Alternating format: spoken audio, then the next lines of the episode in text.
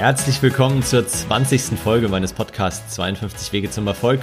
Ich bin Dennis Fischer und ja, wir haben schon fast die Hälfte der 52 geplanten Podcast-Folgen. Und heute geht es um das Thema Verhandlungen. Und ich habe dir die Top 15 Tipps mitgebracht aus meiner Erfahrung der letzten Jahre, aus nicht nur aus den Büchern, die ich gelesen habe, sondern vor allem auch aus der Praxis. Und habe sie mal in die Top 15 Tipps für Verhandlungen jeglicher Art zusammengefasst. Lass dich überraschen. Ich glaube, es ist wieder super viel dabei, was du direkt praktisch anwenden kannst, ob in deinem Job, ob du selbstständig bist, ob du angestellt bist oder vielleicht auch in deiner Beziehung oder mit deiner Familie. Also lass uns direkt reinstarten.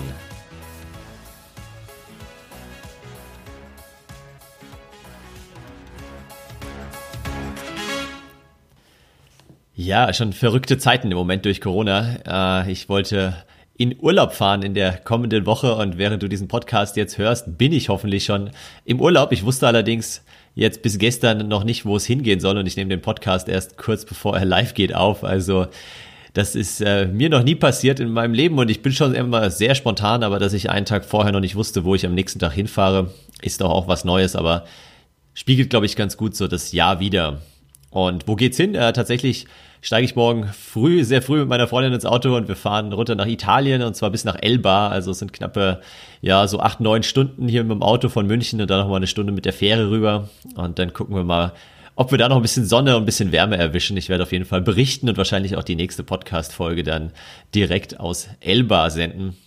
Falls du da äh, Tipps hast für Restaurants, für äh, ja, Orte, die man sich anschauen soll, ich glaube, so groß ist es nicht, aber wenn du da irgendwie coole Tipps hast, dann schreib mir gerne E-Mail an dennis at 52ways.de, da freue ich mich natürlich.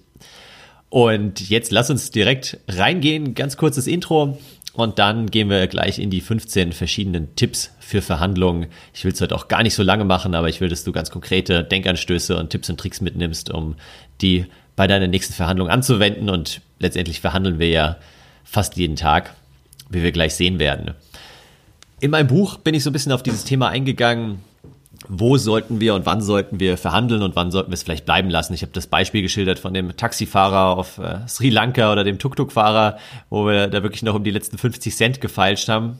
Und andere, und ich habe es gerade wieder auch mitbekommen bei einem Bekannten, äh, der eine Immobilie gekauft hat und für ihn war es positiv, für die Verkäuferin in dem Fall nicht so positiv, weil die ist halt einfach nochmal 20.000 Euro runtergegangen bei dem gesamten Preis und war trotzdem noch dann für beide ein fairer Deal, aber da sieht man halt, von welchen Summen man spricht und das war so das Thema, worauf ich im Buch eingegangen bin. Heute will ich gar nicht so darauf eingehen, wann man verhandeln sollte, wann nicht, sondern eher, dass man überhaupt verhandeln sollte und wie man richtig verhandelt. Und da ist es egal, ob man jetzt über Selbstständige spricht, wo es vielleicht um den Tagessatz geht. Also auch ich habe da am Anfang mir, mir schwer getan, meinen Tagessatz äh, aufzurufen, einen gewissen Tagessatz, vor allem dann so ab 1000 Euro ist dann irgendwie so eine Grenze oder war für mich damals eine Grenze. Mittlerweile ist es zum Glück keine mehr. Und alles drüber, ja, fängt dann halt irgendwann an Spaß zu machen.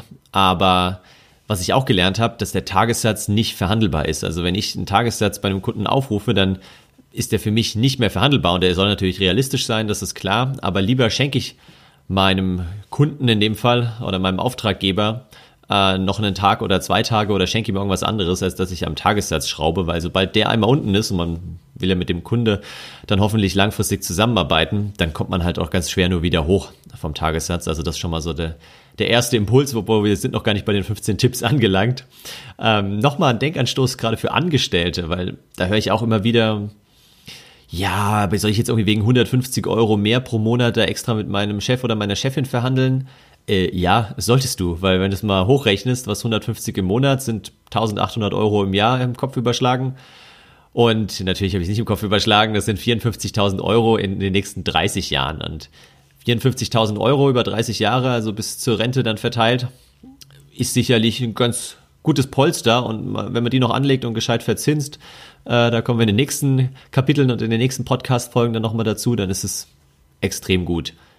Und letzter Punkt, ja, ich will ja nicht nur einmal 150 Euro mehr bekommen, sondern in zwei Jahren stehe ich ja hoffentlich dann wieder auf der Matte bei meiner Chefin und verhandle nochmal nach.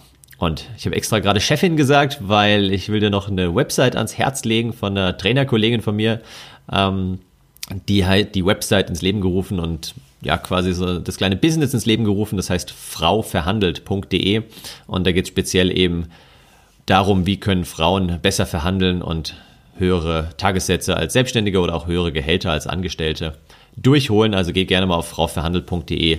Die Liubo macht das und ähm, da bist du in, in guten Händen. Jetzt aber, lass uns reinstarten in die 15 Tipps und wir gehen einfach äh, schnurstracks durch und fangen direkt mit dem ersten an, nämlich die Verhandlung richtig vorbereiten. Und damit meine ich wirklich, sich vor einer Verhandlung, da ist es egal, ob es jetzt um Gehaltsverhandlungen geht oder ob es um die Verhandlung geht, wo fahren wir in Urlaub hin, dazu erzähle ich vielleicht gleich nochmal was. Ähm, da geht es da einfach darum, sich vorher gescheit vorzubereiten und nicht in eine Gehaltsverhandlung zu gehen. Das hat mir gestern ein Freund erzählt, mit dem habe ich länger telefoniert. Der hat auch ein Team so von, von zehn Leuten, ist bei einem Energieversorger. Und da kam halt dann eine schon jetzt zweimal an und äh, hat einfach gesagt, ja, sie will mehr Gehalt, aber ihre Leistung ist nicht besonders gut. Das hat er ja auch schon äh, in zwei Feedback-Gesprächen wiedergespielt. Aber sie meinte, ja, aber alle anderen kriegen ja auch mehr Gehalt, so nach dem Motto. Und ähm, sie will einfach mehr verdienen. Also natürlich muss erstmal die Leistung stimmen. Das meine ich auch schon mit Vorbereitung. Du musst erstmal performen, bevor du dann überhaupt so äh, selbstbewusst sein kannst, um mehr Gehalt zu fordern. Und da fällt mir gerade ein, ein Buchtipp ein, ähm, an der Stelle vielleicht. Das heißt Die Wahnsinnskarriere von Wolfgang Schur und Günther Weig. Ähm, die Wahnsinnskarriere ist speziell für Angestellte, aber ganz, ganz spannend wie man eben ja performt, zumindest nach außen hin performt und äh, sich in einem Unternehmen so peu à peu hocharbeitet ist ganz schön mit viel Storytelling geschrieben. Und ich habe selbst letztens mal reingelesen, habe es dann meiner Freundin hingelegt, die, die ist ja festangestellt und äh, sie fand es auch ganz spannend, auch wenn man natürlich nicht alles direkt ähm, ja vielleicht für bare Münze nehmen sollte. Aber ist ein, eine Leseempfehlung. Die Wahnsinnskarriere packe ich natürlich auch in die Show Notes. Vorbereitung heißt für mich auch, äh, so frei nach dem Zitat von Rudi Carell, wenn du ein Ass aus dem Ärmel ziehen willst, musst du es vorher hineingesteckt haben. Also sich wirklich gut vorbereiten. Und äh, was ich damals gemacht habe, und ich kann mich noch erinnern, ich habe mir auch tatsächlich gerade nochmal das Buch organisiert, ähm, was ich damals für meine eigene Gehaltsverhandlung gelesen habe. Das heißt, lass es mich mal kurz suchen. Wo habe ich es versteckt? Hier drüben. Geheime Tricks für mehr Gehalt von Martin Wehrle. Und da stand eben auch drin, dass man ruhig auch mit Rollenspielen arbeiten soll. Und dann habe ich damals wirklich auch mit meiner Freundin hier einen ganzen Sonntagnachmittag verbracht und in einem Rollenspiel quasi die Gehaltsverhandlung mit, mit meinem damaligen Chef simuliert. Also das alles zählt natürlich zu einer, zu einer sauberen Vorbereitung. Und man sollte sich natürlich immer Ziele setzen. Was will ich erreichen? Und zwar nicht nur irgendwie ein Ziel, sondern drei. Und das äh, wiederum, meine Freundin arbeitet im Sales, deswegen hat sie früher immer viel davon gesprochen, Wish, Want, Walk. Also man sollte sich drei verschiedene Ziele setzen eines für Wish, eines für Want und eines für Walk. Was heißt das? Wish ist natürlich so das Maximalziel oder was man selbst irgendwie, ja, gar nicht glauben kann, dass man das erreichen kann, aber was, was super wünschenswert wäre. Want ist das, was man auf jeden Fall oder was, was man, womit man zufrieden ist, sage ich mal. Und Walk ist so das Ziel, was man gerade noch mitnimmt, aber alles, was darunter ist, da würde man dann den Raum verlassen und weggehen sozusagen. Also überleg dir mal, was sind so deine Wish, Want, Walk Ziele, in die du oder die du mit in die nächste Verhandlung nimmst. Kommen wir zum Punkt zwei: das richtige Mindset. Und damit meine ich vor allem auch diesen, diesen Satz oder dieses Zitat, tu es oder tu es nicht, aber hör auf es zu versuchen. Tu es oder tu es nicht, aber hör auf es zu versuchen. Das ist auch was, was, was mich jetzt die letzten Jahre irgendwie stark begleitet, weil natürlich, wenn du in eine Verhandlung reingehst mit dieser Attitüde, ja, ich kann es ja mal probieren, wenn es dieses Jahr nicht klappt, klappt es vielleicht nächstes Jahr, ja, ganz ehrlich, das spürt dein Gegenüber und das ist egal, ob es irgendwie um Gehaltsverhandlungen geht, ums, äh, ob es um andere Verhandlungen geht, ob du Einkäufer bist, etc. Dein Gegenüber wird spüren, dass es dir nicht so ganz ernst ist und dann ja, wird er oder sie dich natürlich auch abblitzen lassen.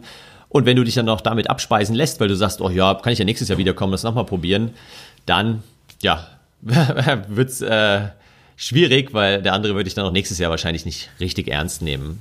Und auch jetzt, also ich habe letztens auch was gelesen, wo es, wo es um aktuelle Gehaltsverhandlungen ging, auch während Corona. Und lass dich da nicht jetzt mit dem Argument der, der schlechten Konjunktur irgendwie abspeisend, weil dein Gehalt hängt ja nicht von der Konjunktur ab, sondern hängt von deiner Firma ab. Und wenn deine Firma eben gerade irgendwo im Tech- oder im Pharma-Bereich angesiedelt ist und es der Firma eigentlich ziemlich gut geht, dann hast du da durchaus dich gute Chancen, auch dein Gehalt zu fordern, wenn du natürlich deinen Marktwert kennst und den dann auch entsprechend einfordern kannst.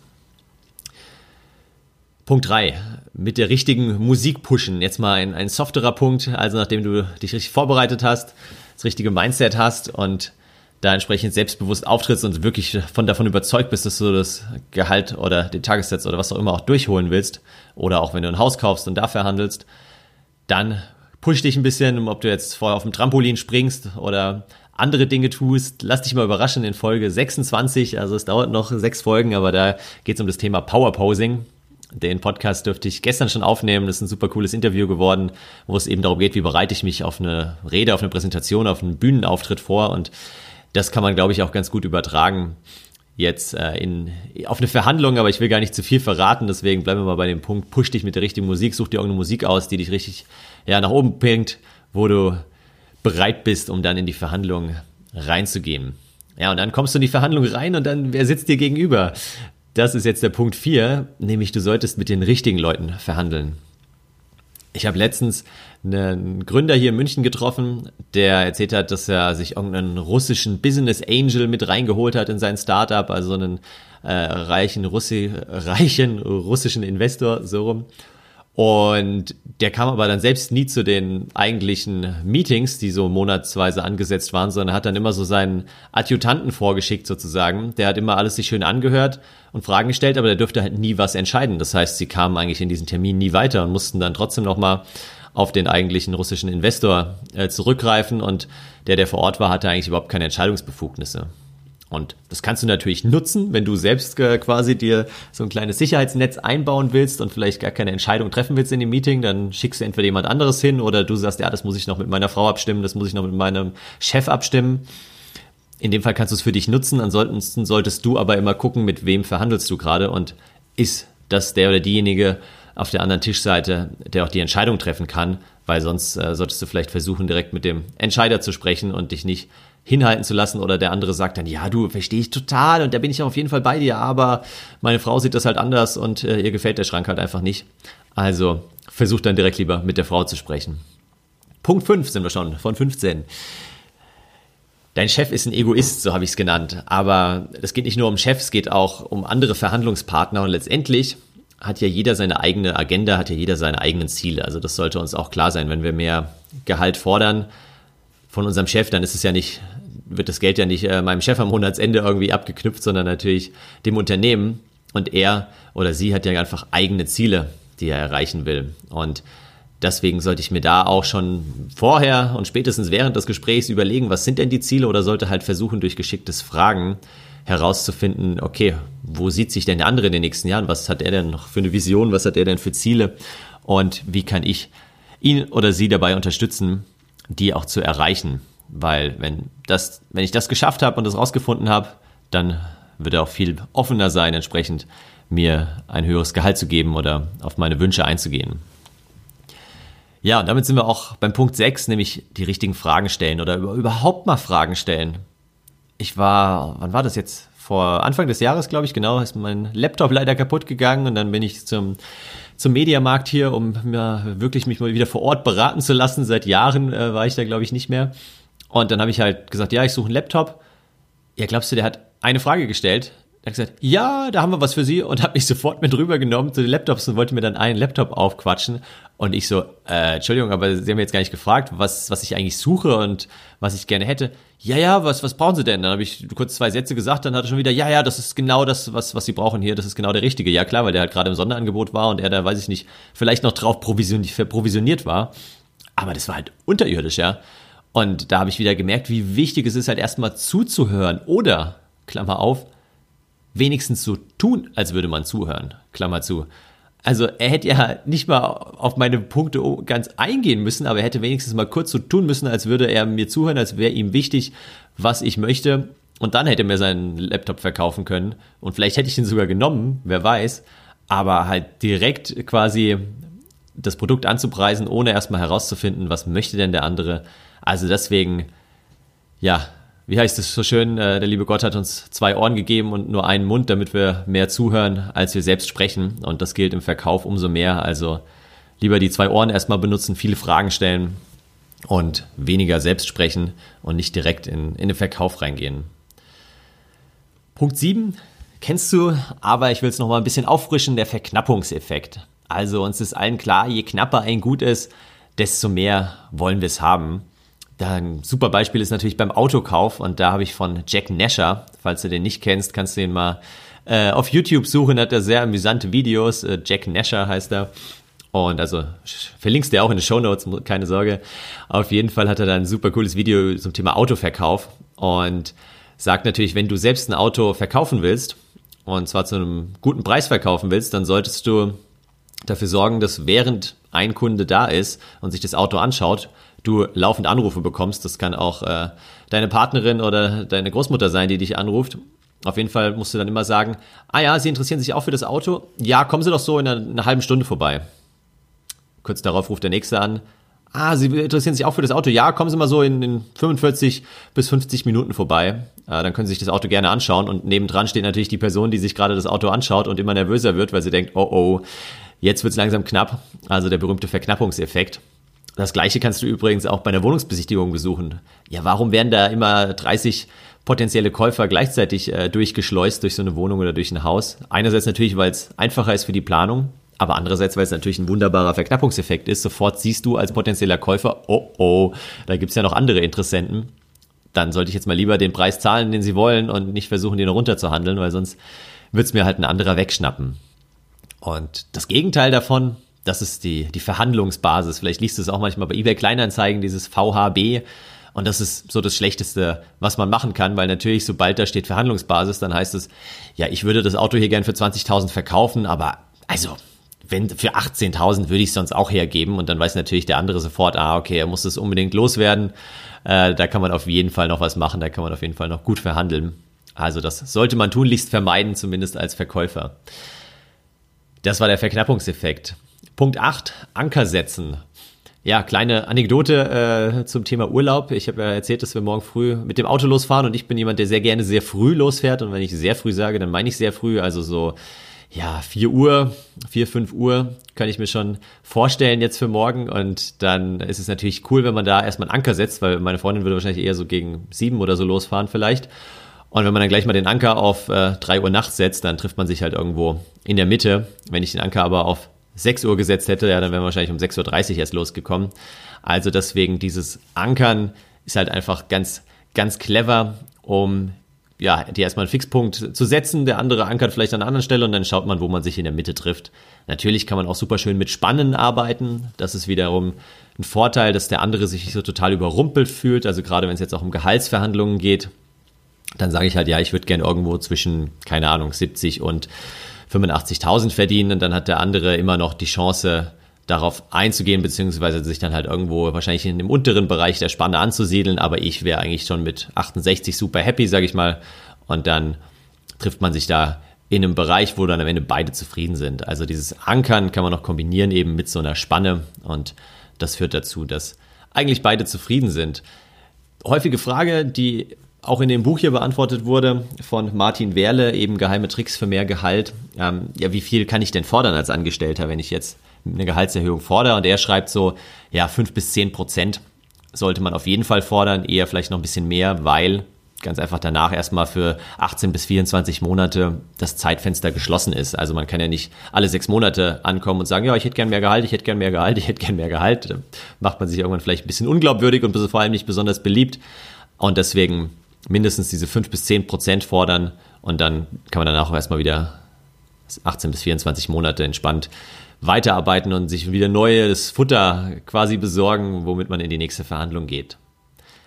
So, wir sind schon bei Punkt 9. Da möchte ich dir eine kurze Geschichte aus der Coaching-Ausbildung erzählen, nämlich Punkt 9 ist, wie die Sitzordnung die Verhandlungssituation beeinflussen kann. Wir hatten in der Coaching-Situation auch den Fall, dass wir eben so eine Mediation gemacht haben, also eine Art, eine Vermittlung zwischen zwei Personen. Und es waren eben zwei, die sich vorher gestritten hatten und jetzt auch eben um gewisse Dinge verhandelt haben. Und dann kam ein Mediator dazu. Und dann war es sehr interessant, haben wir gelernt, dass man sich als vermittelnde Person in dem Fall nie zu nah zu einer der beiden Personen hinsetzen sollte. Also am besten in so einem komplett gleichschenkligen Dreieck und zwar wirklich auf den Zentimeter genau gleichschenklig, weil sobald man sich mehr zu der einen Person irgendwie hinsetzt oder auch hinbeugt, dann kann die andere das sofort als Affront äh, ja, verstehen und interpretieren und dann sagen, ja, ja, aber du stehst ja eh auf der Seite von der anderen Person und so weiter. Und deswegen auch bei Verhandlungen, gerade wenn man vielleicht irgendwie vermittelt bei, bei schwierigen Verhandlungen, ganz stark darauf achten, wie ist denn die Sitzposition und wie zu welcher Person setze ich mich näher, beziehungsweise wenn ihr nur zu zweit seid in der Verhandlung, finde ich es immer sehr gut, wenn man auch über Eck sitzt. Also entweder in so einer Sitzecke oder an einem Tisch über Eck, dass die Füße zumindest so ein bisschen in die gleiche Richtung zeigen und man nicht frontal gegenüber sitzt. Und ich glaube, ich habe es ja auch in meinem Buch geschrieben, auch dieses Thema Spazierengehen bei einer Verhandlung kann halt extrem wertvoll sein, weil man dann einfach nebeneinander herläuft. Also man läuft wirklich symbolisch in die gleiche Richtung, auch wenn man vielleicht komplett unterschiedlicher Meinung ist, läuft man symbolisch in die gleiche Richtung. Und zweitens, man baut Energie direkt über die Beine ab. Also wenn man vielleicht irgendwie so ein bisschen geladen ist, dann geht ein bisschen Energie direkt über die Beine wieder weg und man kommt runter und wird ruhiger, entspannter. Und dritter wichtiger Punkt ist natürlich, dass man sich nicht anschreit, was man eh nie so tun sollte im beruflichen Kontext, aber vielleicht kommt es im privaten Kontext mal vor. Und wenn man dann ja, spazieren geht und da vielleicht noch andere Leute im Park oder im Wald unterwegs sind, dann ist es wahrscheinlich ungewöhnlich, äh, dann da anfangen, anzufangen rumzuschreien. Super, nächster Punkt. Wir sind schon bei Punkt 10. Und jetzt wollte ich mal einen Punkt rauspicken, der gar nicht gut ist. Ich habe ja erzählt, dass ich gestern mit dem äh, Kumpel telefoniert habe von mir, der so knapp zehn Leute in seinem Team hat und da hat sich jetzt wirklich eine, äh, ja, wo er wusste, dass sie schon ehrgeizig ist, aber die hat jetzt eben angedroht äh, im wahrsten Sinne des Wortes oder jedenfalls schon erpresst, dass sie ähm, ja sich ja jetzt, nachdem er irgendwie nicht auf ihre Gehaltsforderung eingegangen ist, dann auch mal umschaut und woanders bewirbt.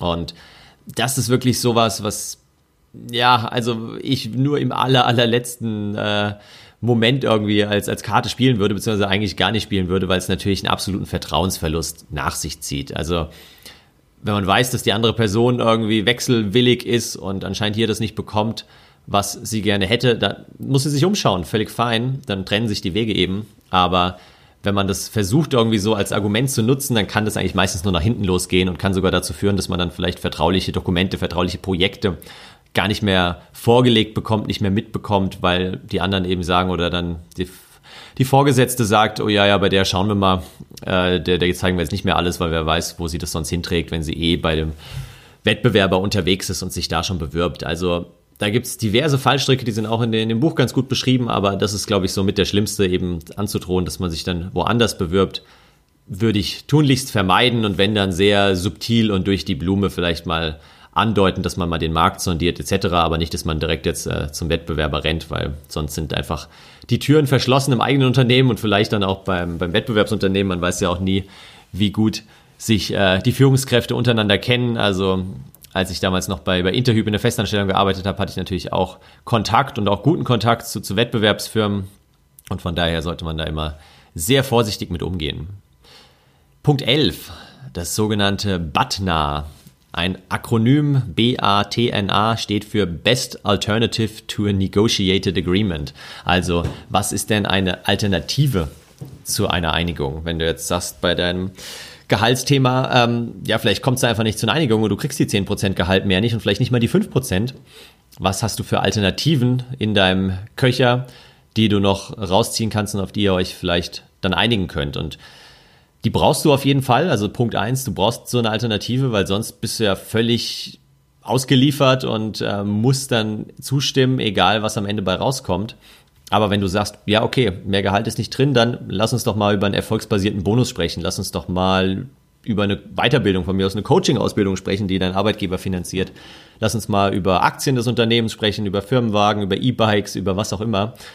Also überleg dir vorher, was ist dieses BATNA, die Best Alternative to a Negotiated Agreement und bring die mit in die Verhandlungen und zieh sie dann gegen Ende entsprechend, zauber sie aus deinem Hut, um ja auch trotzdem erhobenen Hauptes dann aus der Verhandlung hervorgehen zu können. Punkt 12, äh, nochmal von Jack Nasher, das äh, fand ich nämlich sehr ja, amüsant und äh, vor allem sehr gut formuliert. Er nennt es das Nuttenprinzip. Also ja, du hast richtig gehört, das Nuttenprinzip und da sagt er, wann ist denn die Macht am größten und beschreibt dann natürlich das Beispiel einer Nutte, die entsprechend vor der Dienstleistung das Geld kassiert, weil hinterher denkt sich jeder, ja, das hätte ich ja jetzt selbst eigentlich auch genauso gut machen können. Oder Klassiker beim Schlüsseldienst, der kassiert auch vorher das Geld, bevor er dann irgendwie mit einem Handgriff für 200 Euro deine Tür aufbricht und du denkst dir danach, äh, ja gut, das war jetzt ein bisschen teurer irgendwie für die zwei Sekunden. Und deswegen ist da genau die Frage, wann ist deine Macht am größten? Und gerade bei einem Einstellungsgespräch, wenn du jetzt einen neuen Job bekommst, da ist deine Macht am größten in einer Situation, nämlich zwischen der Situation, wo du das Angebot oder den Vertrag bekommst und wo du ihn annimmst. Also da dazwischen, wo die meisten dann sofort sagen, ja klar, nehme ich an, und dann versuchen sie nochmal nachzuverhandeln, aber dann ist es natürlich für den Arbeitgeber ein leichtes zu sagen, ja nee, sorry, da ist nichts mehr zu machen.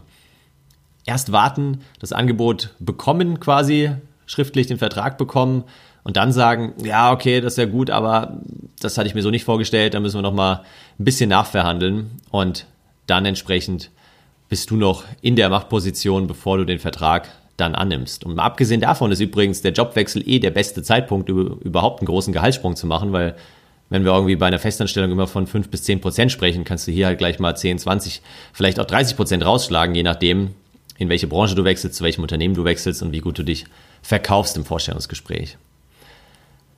So, Punkt 13, digital verhandeln. Auch noch ein, ein wichtiger Tipp, nämlich äh, gerade jetzt in, in Corona-Zeiten wird immer mehr remote und, und digital eben ja auch verhandelt. Und ich finde es eigentlich ziemlich praktisch, muss ich sagen, weil genauso wie ich jetzt hier auf der einen Seite meines Bildschirms irgendwie mein Aufnahmeprogramm laufen habe, auf der anderen Seite meines Bildschirms meine schriftlichen Notizen vor mir habe, genauso kannst du halt dann deine Argumente, deine Notizen direkt vor Augen haben, ohne dass die andere Person das jetzt unbedingt sieht, wenn du nicht gerade deinen Bildschirm teilst. Und der große Vorteil ist natürlich, du lässt dich nicht so schnell einlullen, du lässt dich nicht so schnell über den Tisch ziehen, wenn da vielleicht jemand dir gegenüber sitzt, der rhetorisch super geschickt ist und dann sagt, ach ja, Herr Fischer, und kommen Sie doch und äh, das, wir sind doch Freunde und gehen wir jetzt ein Bierchen trinken und so weiter. Das geht ja schwierig und deswegen kannst du dich halt immer wieder schön auf deine Ziele, auf deine Wish One Walk, auf deine Argumente berufen und hast die einfach immer vor Augen.